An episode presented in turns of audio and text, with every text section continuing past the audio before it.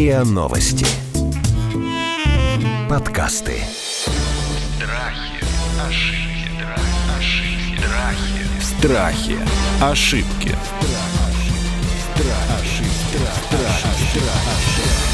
Здравствуйте, это подкаст «Страхи и ошибки». Меня зовут Наталья Лосева, и в этом сезоне мы говорим о популярных страхах, о заблуждениях, о ошибках, и не просто разбираем страхи и ошибки, но решаем, как с ними справляться. Сегодня мы будем говорить об очень простой вещи, как говорил Марк Твен, я сто раз это делал. Я имею в виду, он бросал курить. Давайте, друзья мои, поговорим о том, как же все-таки правильно и безошибочно бросить курить. У меня в студии сегодня Павел Загмантович, семейный психолог, популяризатор доказательной психологии и блогер, и Влада Титова, врач-психотерапевт, психиатр, нарколог, кандидат медицинских наук, доцент кафедры психотерапии и психосоматики Санкт-Петербургского государственного педиатрической медицинской академии. То есть человек, который может с разных сторон рассмотреть эту проблему. Здравствуйте, коллеги. Здравствуйте. Здравствуйте. А хотите, я расскажу, как я бросила курить?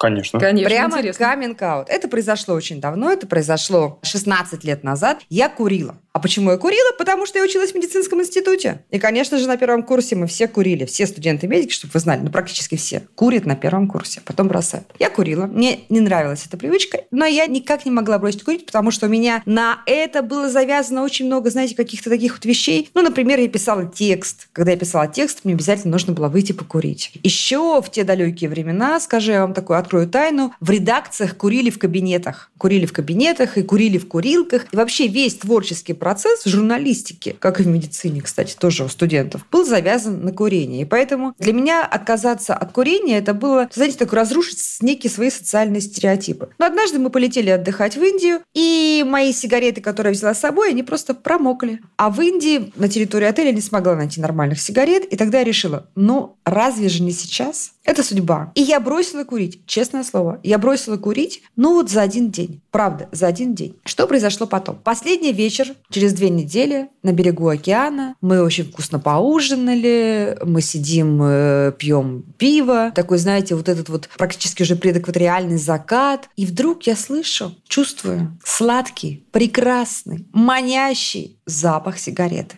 Я так захотела курить. И тогда я поворачиваю голову и вижу, что сидят две такие очень-очень-очень полные девушки. Очень-очень-очень некрасивые. Простите, пожалуйста, никого не хочу обидеть. Английские, белые, обгоревшие, полные девушки. И курят. И у меня случился, знаете, вот такой какой-то вот якорь. Я вдруг представила, что если я снова закурю, я растолстею и стану такой толстой, некрасивой девушкой. После этого я приехала в Москву и больше не курила никогда в жизни. Вот такая моя история. Но вам дважды повезло, я считаю. А вот расскажите, какие ошибки я не совершила или совершила? Вы не совершили в данном случае ни одной ошибки, но здесь течение обстоятельств сыграло вам на руку. Потому что никотин, он э, образует достаточно сильную зависимость. Есть в наркологии такое понятие наркогенный потенциал. И он у никотина намного выше, чем у алкоголя. И превосходит даже некоторые наркотики. То есть скорость формирования зависимости весьма впечатляющая. У многих она наступает с первой, второй, ну, десятой затяжки. И это приводит к изменениям в головном мозге. Если интересно, я даже могу рассказать, каким. Там есть определенная группа рецепторов, это рецепторы ацетилхолинового типа, которые начинают увеличиваться в своем количестве. И поскольку эти рецепторы, они э, в мозге связываются с ацетилхолином, а никотин очень близкое к ацетилхолину по химическому составу вещество и по внешнему виду очень близкое. Поэтому, естественно, внутреннего ацетилхолина при таком росте количества рецепторов начинает человеку не хватать, и его место очень быстро занимает никотин. А теперь самое главное, как формируется зависимость. Дело в том, что это увеличение количества рецепторов и влияние на них никотина приводит к выбросу дофамина, который в народе называют гормоном удовольствия. Это не гормон, но очень близкое по химической природе вещество. Сейчас прерву на секунду. Очень часто слышу от курильщиков, когда я спрашиваю, что ты не бросишь курить? Он говорит, знаешь, говорит, для меня это такое счастье, вот эта первая утренняя сигарета. Это такая радость, это просто для меня удовольствие. Да, и, к сожалению, этот механизм лежит в основе формирования любой зависимости, и химической, и даже не химической. Но мы сегодня говорим про никотин. А Дело в том, что при любом очень приятном опыте у человека, это может быть вкусная еда, это может быть какой-нибудь замечательный секс, это может быть яркое впечатление от посещения какого-нибудь места уникального, встреча с удивительным человеком, выбрасывается вот этот самый коварный дофамин. И организм запоминает это ощущение, и настолько на телесном уровне организму это нравится, что он требует его повторить. Но нюанс заключается в том, что при формировании химической зависимости человек подсаживается, и нужно все больше и больше дозы вещества, чтобы вызвать тот же самый эйфоризирующий эффект. И э, эти опыты на животных, например, проводились еще в 60-е годы прошлого века. А был такой ученый Скин Скиннер, который проводил и доказал, что даже животное, подсаживаясь на удовольствие, начинает бесконечно требовать повторения этого удовольствия, даже в том случае, если это животное, например, раздражает электрическим током или приносит ему какие-то другие болевые или иные дискомфортные ощущения. Животное все равно, оно требует э, дофамина и становится химически зависимым. То же самое происходит и с людьми. Когда человек выкурил сигарету, испытал а, приятные ощущения, это могут быть совершенно разные эмоциональные, телесные ощущения. Это может быть просто уход от какой-то действительности, это может быть релаксация, это может быть средство, облегчающее общение. Очень много вторичных выгод у курения. А, и испытав это на себе, человек, естественно, испытывает потребность дальше снова повторить это действие. Безусловно, никто с самого начала не думает о том, что он может подсесть и сформируется зависимость. И в итоге вот этот коварный рост количества рецепторов к ацетилхолину и потребность организма все больше, чаще, интенсивнее выбрасывать дофамин и помещает человека в эту ловушку зависимости. в чем же мне повезло? А вам повезло в том, что, во-первых, вы забыли сигарет. Это первое и очень важное, необходимое. Вернее, не забыли, они у вас промокли, вы не смогли ими пользоваться. Но, сути дела, это не меняет. И а, в Индии не было доступа к этому веществу, потому что если бы он был, очень высока вероятность, э, даже при серьезной мотивации, при мыслях о том, что да, было бы неплохо бросить курить, как вы же процитировали Марка Твена, он сто раз бросал, и каждый раз у меня получалось, говорил Марк Твен. Это продолжение э, замечательной этой цитаты. И вот когда у человека есть доступ, очень часто включается борьба мотивов выбора, и, возможно, ваши приключения в Индии были бы сопряжены с потребностью и в другом удовольствии тоже, более привычным и более легко доступным. Если бы там продавались сигареты, не исключено, что вы нашли бы способы, э, как себя убедить в том, что вы обязательно бросите, но не сейчас. Или вы сейчас начинаете бросать, но уменьшая количество выкуренных сигарет, предположим. Или как-то по-другому нашли бы хитрую лазейку к себе для Можно того, чтобы уточню? этого не сделать. Вот, э, я, я просто сейчас хочу сразу сделать заметку на полях. То есть, когда люди говорят, я бросаю, потому что я курю теперь каждый день все меньше и меньше, это не очень хороший метод. А это, Это метод, ловко? который часто не срабатывает. А с человеком А- волевым, последовательным и привыкшим отвечать за свои слова, да, с некоторыми срабатывает, они действительно уменьшая, ум- могут прийти к полному э, снижению. Но это меньшинство, это очень маленький процент людей, мы даже не будем обращать на это внимание. А подавляющее большинство очень гордится собой тем, что они выкуривают меньше, а значит, это автоматически сопряжено со снижением в их ощущении вреда, который они получают. А значит, это становится уже фактически не настолько опасной привычкой, да, и многие люди потом незаметно для себя Окей, увеличивают количество сигарет и так далее. Ставим галочку. На один важный вопрос мы получили ответ. Так что произошло дальше? Почему же вот эта вот моя, ну, не очень, э, скажем так, деликатная встреча, деликатная в моих оценках встреча вот с курящими некрасивыми толстыми девушками помогла мне быстро прийти в себя и не начать курить снова? Дело в том, что вы верно назвали негативный якорь. Это то состояние, которое у вас сформировалось. У вас употребление табака и запах, вот этот самый, это называется кинестетический якорь, он самый устойчивый. То есть вы не просто увидели визуальный образ, вы, э, у вас визуальный образ неприятный для вас, и тот, к которому вы никогда в жизни не хотели бы прийти в виде полноты, в виде вот такого состояния, сопряженного с полнотой, у вас связался с запахом сигарет. А поскольку запах сигарет вам хорошо знаком, и поскольку это именно то, к чему вы стремились а, раньше, то вот этот негативный якорь, который на страхе, на отвращении, на другой плеяде негативных эмоций стал достаточно устойчивым, он сильно помог вам в разы, многократно увеличить свою мотивацию, и вам стало легко отказаться. Обратите внимание, вы отказались в одночасье, это очень важный момент. У вас срослись два фактора воедино, а, плюс у вас заполнилась моментальная пустота, которую многие обнаруживают э, при отказе от курения. Оказывается, сигареты очень много пространства в жизни занимали. Хотя Алинкар многократно прав, когда он говорил, что сигареты не заполняют пустоту, они ее как раз создают. Но об этом чуть позже. Тем не менее, человек, который бросил сигареты, сталкивается с этой пустотой, а свято место пусто не бывает. И велик соблазн заполнить это снова сигаретами. А ваша пустота заполнилась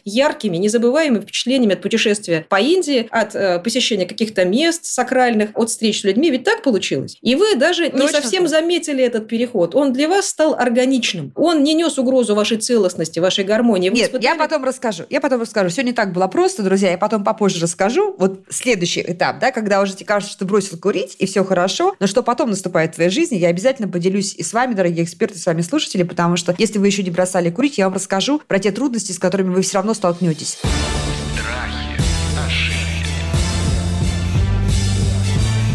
Страхи. Ошибки. Павел, почему считается, что можно бросить курить только если у тебя хорошая, стойкая сила воли? А если ее нет? Ну, есть куча прекрасных, замечательных людей, которые не могут сказать себе, все, ты не куришь больше, детка. Что это ужасно интересно. Я сразу подчеркну, что я не нарколог. Вы когда представляли Наталья, сказали, что я не нарколог. Ну, не сказали, что я нарколог, и я не нарколог, и, и, и в коем случае туда не могу ходить, ибо Но нет вы, квалификации. Вы психолог. Но вот как раз про силу воли, смотрите, какая увлекательная штука. Ранее у нас предполагалось, что сила воли – это исчерпаемый ресурс, который, как это было, истощение эго, была такая концепция у Роя Баумейстера. И он предполагал, что вот это так. Потом Дуэк доказал, что это не так, потом они развели руками и сказали, а как на самом деле? Последние исследования говорят нам, что, по-видимому, это ценностный выбор. Тут, конечно, понятие ценность крайне странное, но тем не менее. У вас, очень вы красиво описали, Влада вот тоже заметила, быть вот такой, как эти прекрасные э, отдыхающие, вам не хотелось. Это, ну, видимо, как-то сильно противоречило вашим ценностям. Да? То, что вот Влада назвала генетическим якорем, это, ну, прям реально страшно. Ура! Ну, реально просто повезло. Прям крепко повезло. И у вас появилась другая ценность. Ну, точнее, не появилась, а вошла в столкновение с другой ценностью. Другая ценность какая? Здоровье, красота, стройность. Ну, это вот вам виднее, да? Это может быть что-то более обширное. Примерно так. Или там успех примерно. у мужчины еще, ну, то есть это надо выяснять. Я скажу, был еще один маленький момент, который мне помог. Мне очень не нравилось, что волосы пахнут табаком. У меня были длинные волосы, и мне очень не нравилось. Я себе была просто очень неприятно, что мои волосы пахнут табаком. Вот мелочь, она на самом деле помогла. Какая-то ценность, связанная с, с гигиеной, с красотой, с эстетикой, я не знаю. То есть понятно, что категория ценностей в психологии, она ну, вообще размытая. В психологии вообще все плохо с категориями, к сожалению. Ненавижу психологию за это. Но Сказал психолог если, Павел. Да. Если мы понимаем силу воли как ценностный выбор, и у нас есть возможность опереться на какую-то ценность, и мы ее понимаем хорошо, легче. Ну, например, можно бросить ради детей, можно бросить ради жены. Например, жена говорит мужу, хорошо, кури на здоровье, только ты помрешь, я буду одинока, мне будет плохо, что ты за человек. Не каждому мужчине это сработает, ни, ни в коем случае. То есть, давайте, чтобы немножко сократить цепочку, значит, если мы чувствуем, что силы воли нет, ну просто сказать себе, да, без э, обстоятельств, без мотивов, нужно найти какую-то мотивацию вовне, да? То есть Да. ради кого или ради чего ты это делаешь, даже если ты немножко гипертрофируешь, да, эту Да, историю. Наталья, лучше говорить в данном случае, мы как психологи, лучше говорить смысл.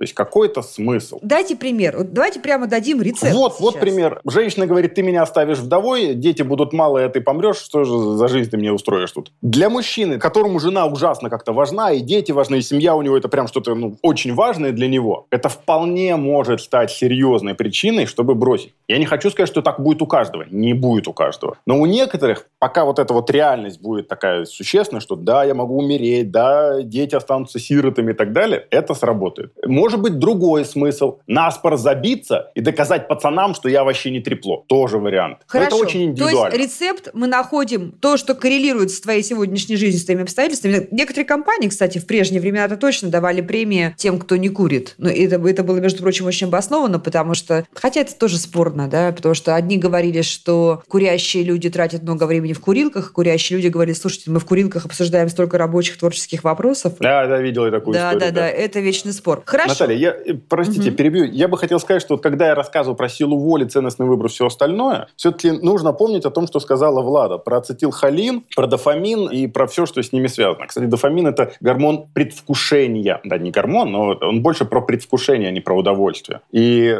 это, кстати, ловушечка, в которую можно использовать для бросания. Если радует только первая сигарета, то можно как бы, как бы, в кавычках, накапливать вот это вот понимание, что покурил, лучше не стало, покурил, лучше не стало, опять не стало лучше. Это очень медленный путь, и он не такой классный, как у вас. Это вот идеальный вариант. Но это тоже путь, который позволяет понемножечку понимать, что курение не очень хорошо. Я видел немецкую статистику, которая говорит, что бросают в среднем седьмого раза, то есть седьмой попытки. Марк Твен, конечно, сильно выбивается из этой категории, э, из этой статистики, но тем не менее, да, в среднем седьмого раза, потому что, ну, происходит некое накопление, и это связано в том числе с изменениями в мозгу. Но, конечно, не только это, я думаю, это вот следующая тема, про которую Влада сказала, что там есть еще многие вещи, связанные с э, образом жизни, с тем, что вокруг человека. Я сейчас молчу. А можно я дополню про мотивацию? Прям не могу терпеть. Интересная очень тема. А Вы знаете, два момента хотелось бы дополнить. Первый момент все-таки, когда мотивация завязана только на других, у многих людей она не всегда устойчивое. Не у всех, как вы правильно сказали, но оно э, очень важно и для себя найти ответ на вопрос, что хорошего я получу, чем не обладаю я сейчас желательно. В случае полного отказа от курения. Это не праздный вопрос, это не какие-то такие абстрактные выгоды, то есть это должно быть что-то значимое для человека. И вот эта вот мотивация может держаться не обязательно на силе воли, не обязательно на каких-то других моментах, внешних или внутренних. Знаете, вот я вспомнила, в Америке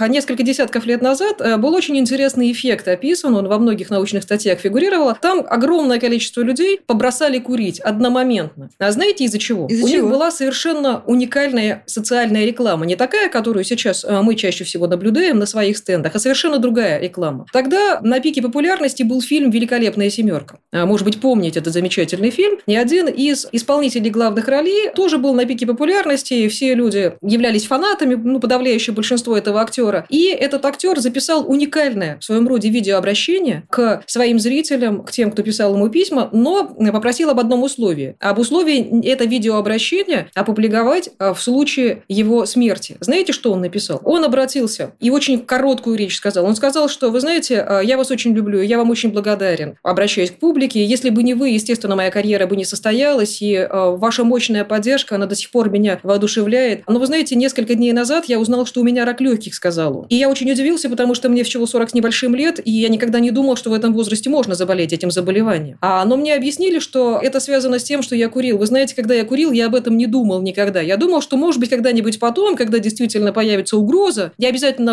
брошу, но я же курю немного, я же... И так далее. Вот он очень намного короче, чем я это сказал, обращаясь напрямую от сердца к сердцу. И он сказал, вы знаете, я действительно вас очень люблю, и я хочу вам передать, пожалуйста, не курите. Для меня это, сделайте это для меня. И вот после его смерти он действительно погиб достаточно быстро от рака легких, потому что рак был обнаружен в поздней стадии. А этот ролик социальной рекламы пустили по телевизору. И огромное количество людей побросали курить. В целом же в популяции курит около 30%, но ведь- треть. То есть люди увидели, они поняли, вот, что человек хотел передать, и многие, кстати, не вернулись. Это был единственный, насколько мне известно, такой прецедент в истории на человечества, когда настолько длительный и устойчивый был эффект. Ну вот просто Влада, хотелось поделиться. Ну, вы же сами сказали про рекламу. Ведь, знаете, моей подруге, журналисту, дочка задала вопрос тут на прошлой неделе. Она сказала, мама, а ты правда умрешь от импотенции? Понимаете, почему, да? Неожиданно. Неожиданный Ребенок- вопрос, да. Застал Ребенок- врасплох, видимо, бедную женщину. Ребенок научился читать. И на маминой пачке с сигаретами прочел. Ну, знаете, как на каждой пачке А, а, да, да, да. сулится какая-то Инфаркт, мучительная, тяжелая смерть. Да, Ну, в смысле, какая-то проблема, какой-то недуг. И вот она решила, что, значит, вот эти сигареты, они как раз для смерти от импотенции. И пришла с, с этим вопросом к маме. Мама, конечно, сказала, что от импотенции она, наверное, все-таки не умрет. Но получается, что на незамутненный детский ум это действует, а на взрослых это действует. Вот эти вот ужасы, А которые... ужаса совершенно Нет. нет. абсолютно. На них взрослые не обращают внимания, это неэффективный вид, если это называть социальной рекламой. То, о чем я рассказала, это совершенно по-другому работает. Там совершенно другой уровень доверия. Там совершенно Потому другой персонализированная история. Конечно, она Не Там персонализирована. авторитет, там персонализация, Конечно. там эмоции, там гораздо увлекательнее. А эти пачки приводят к тому, что люди покупают протисигары. Красота вернулась в наш мир снова. Мир настолько очистился, что в него вернулись протисигары. Страхи, Страхи. Ошибки. Значит, я как человек, который бросил курить, а вы знаете, наверное, да, что самые активные и противные борцы с курильщиками – это люди, которые бросили курить, вступаю в бесконечные логические диалоги со своими друзьями, курящими друзьями. То есть, я как человек, обремененный там, медицинским образованием и журналистской эрудицией, я привожу огромные логические цепочки, аргументы, почему не нужно курить. Вы думаете, хоть на одного это из моих друзей подействовало? Я уверен, что Безусловно, кого нет. не Абсолютно так. Почему? Объясните. Почему мои очень логичные доводы, очень аргументированные посылы не работают? Можно я? С умными, заметьте, с умными, у меня друзья все умные, с умными людьми. Это когнитивный диссонанс. Не тот когнитивный диссонанс, который рассказывают в интернете, а настоящий, когда сталкиваются две картины мира. Первая картина мира у человека про него, это всегда про меня. Я умный, молодец, логичный и так далее. Вторая картина мира, я себя убиваю всякой дрянью. У меня есть два выхода, по большому счету. Первый выход – сказать себе, что я дурак, неумный и нелогичный. Второй выход – сказать, что это не дрянь, она меня не убивает, это вообще не работает, все исследования ерунда, вот у меня дед жил до 60 и все, молодец. Это многократно описанный эффект, который можно найти в любом учебнике по социальной психологии, где используют слово когнитивный диссонанс. По-моему, у Аронсона в общественном животном просто То есть вот такими вот умный простынями. человек, умный человек, рациональный человек, услышав умные, весомые, подтвержденные статистикой и данными ученых аргументы, вместо того, чтобы эти аргументы осмыслить и сделать выводы, а он умный человек, он очень изощренно и точно выстраивает свои контраргументы. Все так. Это То есть, когда, непобедимо. друзья, когда, друзья, вы этим занимаетесь, да, когда вы таким, как я, пытаетесь ответить так же логично, есть статистика, что осложнения от коронавируса, цитирую сейчас, меньше подвержены курящие люди. Чушь! Нету таких данных еще, друзья мои. Есть впечатление, таких данных нет. Так вот, когда вы себе строите конструкции логические, пожалуйста, подумайте о том, что это ваше подсознание просто не хочет расставаться с химической зависимостью и заставляет ваш мозг работать на построение лже-логических цепочек. Правильно объяснила? Правильно. Ну, Пускай так. Хорошо. Хорошо. А можно немножко дополнить? Здесь еще, Давайте. ну, если даже отбросить химические аспекты, они здесь, повторюсь, сильны. А здесь работает вера в собственную исключительность. По аналогии могу с алкоголиками. Как человек говорит, я не алкоголик, я работаю, э, я каждое утро хожу на работу, я не лежу в луже, не ищу стакан по утру, у меня нет похмельного синдрома, я не ухожу в запой, значит, я не алкоголик. И когда я захочу, я. Конечно, я не, это я просто мне нравится так жить. Вы меня спросили, как я жить хочу. Вот э, мне нравится все под контролем. Вера в собственную исключительность, она абсолютно э, характерна и для курильщиков тоже. Э, Тем более, что это социально более-менее приемлемая форма зависимости. Никто не будет пальцем показывать, как на наркомана, понимаете? И в данном случае у человека в опыте масса примеров, дедушек, бабушек, не знаю, там знакомых всех друзей, которые курят как паровозы намного больше, чем он сам, намного жестче, чем он сам, дольше и так далее. И ничего с ними не происходит, никакого ни рака легких, ничего у них не случается. И, безусловно, бессознательное найдет короткий путь к счастью. Вот в этом когнитивном диссонансе победит система убеждений, что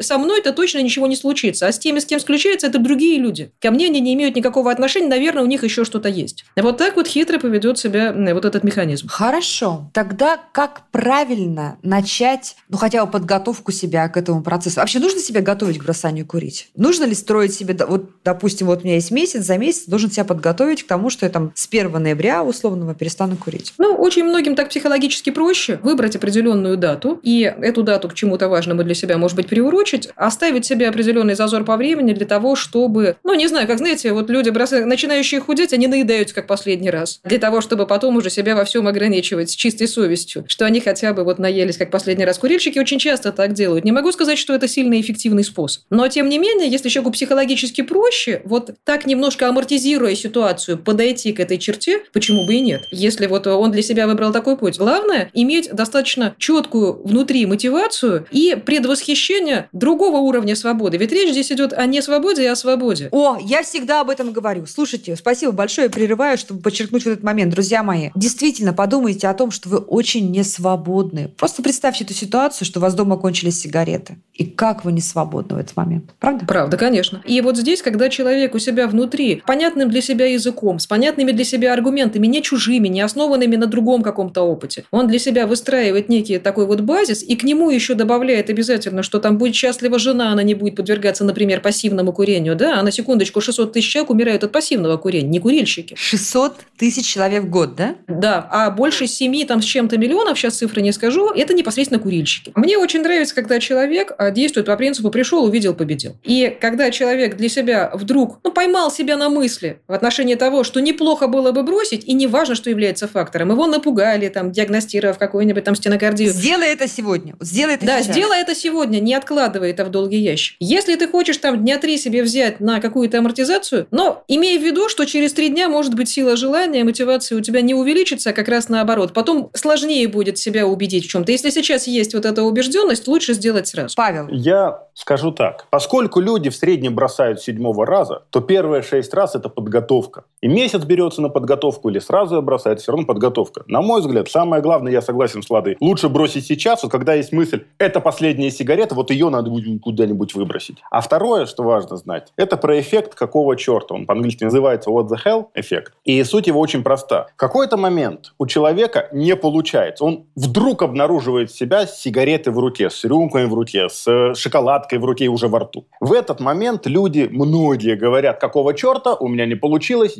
я не справился или не справилась, все это бесполезно. Так вот этот эффект надо знать и преодолевать его просто повторением. Да, не получилось, это первая попытка, потом вторая, и далее седьмая будет успешной. Надо знать, что бросить нелегко, потому что это переучивание. Переучивание всегда труднее научения. Да, причем это переучивание на химическом уровне, а организм на химическом уровне уже да, привык получать желаемое быстрым и доступным путем. Да, Вопрос ну, я, может быть, насчет того, что всем нужно приготовиться к семи разам, не сильно как нарколог соглашусь. Можно и с первого раза бросить. Самое главное, не опускать руки, если вдруг произошел срыв. Вот, вот это, это совершенно так. Если произошел срыв, э, нужно понять, осознать, а, а, что этот срыв спровоцировал для того, чтобы на будущее для себя исключить эти моменты. То есть срывов не боимся, да? Срывов не боимся. Они настолько типичны. Опять же, если обращаться к этой бездушной статистике, то, например, а, мечтают бросить курить, на секундочку, от 50 до 70 процентов человек. Порядка там 40 процентов, 50 процентов каждый год предпринимают эти попытки. Но отгадайте, сколько подлинно бросает процент? Сколько? Очень мало. Если посмотреть, в течение полугода срываются, по-моему, больше 60 тоже процентов из тех, кто бросил, а подлинно бросают 5-7, по-моему, процентов. Я давно не смотрела эти цифры. Я думаю, что любой желающий может найти их в интернете. И это сложная форма зависимости. Но если вы хотите самому себе, прежде всего, заказать, что вы можете войти в этот маленький процент, и вы действительно тот человек, который может бросить навсегда и понимает, зачем, почему, ради чего он это делает, то было бы здорово вот этот вот азарт какой-то в себе поддержать и посмотреть, сможете вы самому себе это доказать или нет. Влада, вопрос к вам. А скажите, пожалуйста, вот все эти вот истории с э, вот этими айкосами, какими-то электронными там сигаретами и прочим, я очень в этом разбираюсь, но я очень часто слышу от своего окружения, ты знаешь, я перестал курить, я перешел там вот на, вот на такую вот эту штуковину, да. Это что? Это действительно шаг к избавлению от зависимости или все-таки вред сохранен и психологический, и наркотический? Ну, вы знаете, могу немножко рассказать. Вот в этих электронных средствах доставки никотина, как они называются, в них э, жидкость нагревается. И там, естественно, присутствует никотин, поэтому далеко никто от зависимости, если с помощью этих устройств не ушел. Но там присутствуют и другие вещества. Это гликоль, пропилен, гликоль, э, глицерин. Кстати, формальдегид там присутствует. Это достаточно канцерогенное вещество, вызывающее раздражение слизистых оболочек. Плюс, когда пропилен, гликоль вместе с никотином нагревается, а там идет нагревание, то тоже канцерогенные вещества, то есть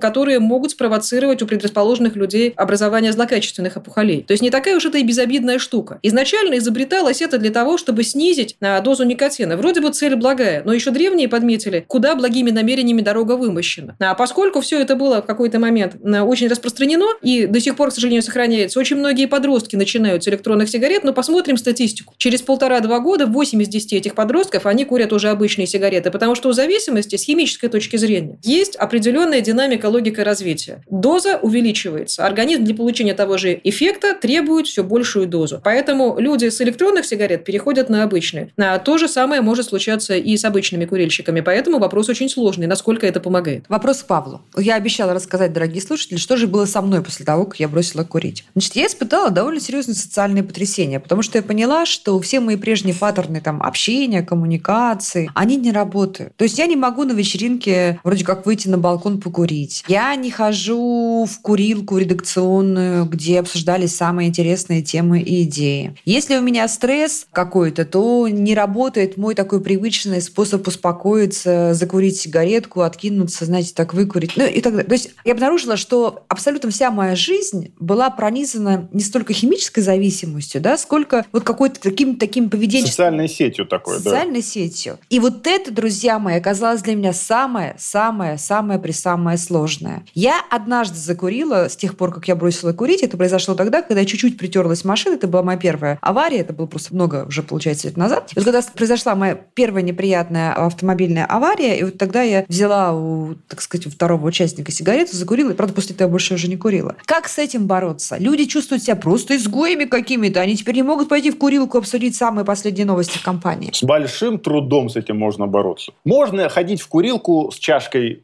кофе, воды, Слыш, с бутылочкой слышала, и так слышала далее. такую это, идею, да. ну как, ну, это, наверное, неплохой вариант в том смысле, что мы социальную сеть не меняем, но мы же продолжаем пассивно погружаться, и волосы по-прежнему пахнут дымом. Здесь очень трудно, потому что ну, мы как бы люди в целом скорее конформисты, как люди, как вид. И нам важно, где у нас социальное большинство. И получается это противодействие соци... тому большинству, значимой референтной группе своей. И надо тянуть ее на свою сторону. Это уже ужасно тяжело. Лучше всего в этой ситуации найти хотя бы одного союзника. Эксперименты Аша показали, что если есть хотя бы один еще человек, сопротивляться заметно легче. Поэтому хотя бы одного союзника и с ним ходить пить молочко. Нужно прям себя противопоставлять, вы имеете в виду прям так? Не нужно противопоставлять. А А, просто так не получится не противопоставлять. То есть либо я А туда гордиться- вхожу и а- а продолжаю этим пассивно. можно? Гордиться.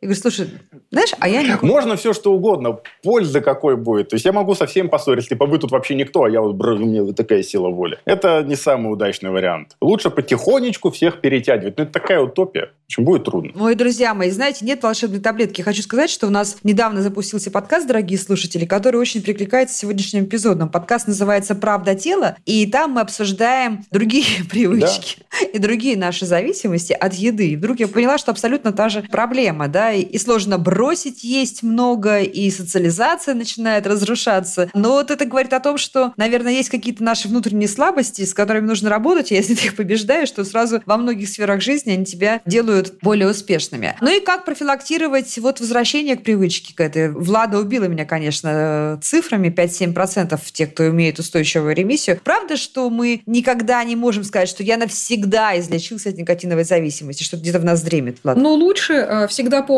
о том, что зависимость умеет ждать. Вот у наркоманов есть такая фраза «одного употребления наркотика не бывает». Эта фраза может быть перенесена э, на любую другую химическую зависимость, потому что на, даже если прошло там 5-10 лет, одно употребление может оживить память тех химических структур, которые в мозге никуда не делись. И организм может снова моментально вернуться в ту точку, где возникло прекращение употребления любого вещества. И это справедливо по отношению к наркотикам, к алкоголю, это тоже справедливо по отношению к табаку. А, поэтому очень важно всегда об этом помнить, потому что когда человек помнит, во всяком случае, он обладает информацией, у него есть выбор. И для того, чтобы не искушать судьбу, судьба этого обычно не любит. Лучше найти для себя весомые аргументы, и э, чем больше времени проходит, тем больше человек учится получать удовольствие от своей свободы и заполнять пространство своей жизни другими э, вещами, которые можно также точно предвкушать, как сигарету, которые также можно э, предвосхищать, радоваться, проживать, переживать это удовольствие. Не менее ярко, я вас уверяю, может быть, даже более ярко. Вы знаете, я вспомнила, в Исландии, по-моему, был несколько лет назад очень интересный эксперимент. Исландия тогда лидировала в печальном списке по подростковому курению. И правительство этой страны забило тревогу, потому что очень много детей и подростков в раннем возрасте начинали пробовать, подсаживались, естественно, на никотин. И а, там даже сменили законы а, в ту сторону, чтобы подросткам предложить за счет государства по их выбору, по индивидуальному выбору э, спортивные или творческие мастер-классы в неограниченном объеме для каждого подростка а, бесплатно. Вот чем бы он ни хотел, пожелал он каким-то редким видом спорта, ему каким-то образом это организуют. И они в течение короткого времени а, снизили процент и стали лидировать в другом списке. То есть у них, если, например, я сейчас тоже цифры точно не помню, там 48%, например, курили, то у них стало из 48 5%.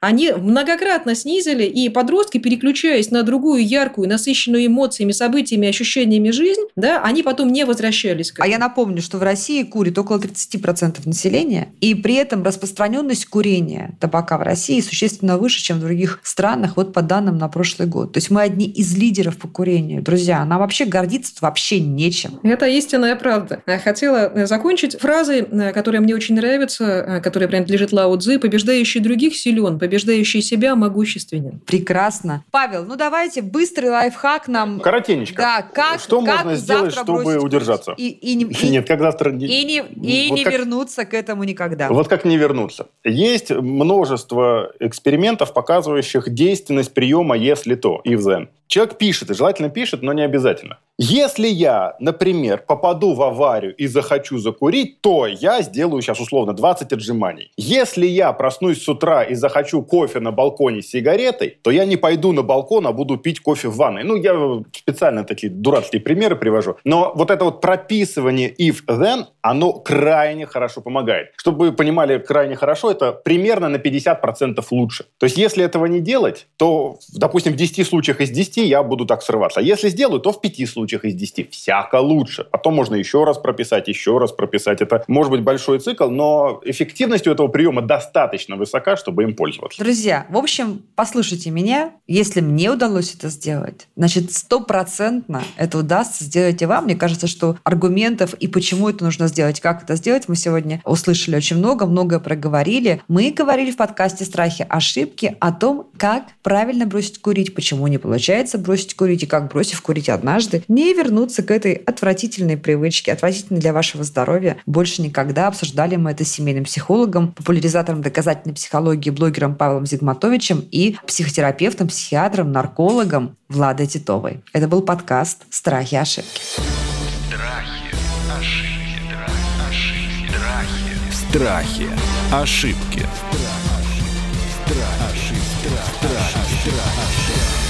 Слушайте эпизоды подкаста на сайте ria.ru в приложениях Apple Podcasts, CastBox или SoundStream. Комментируйте и делитесь с друзьями.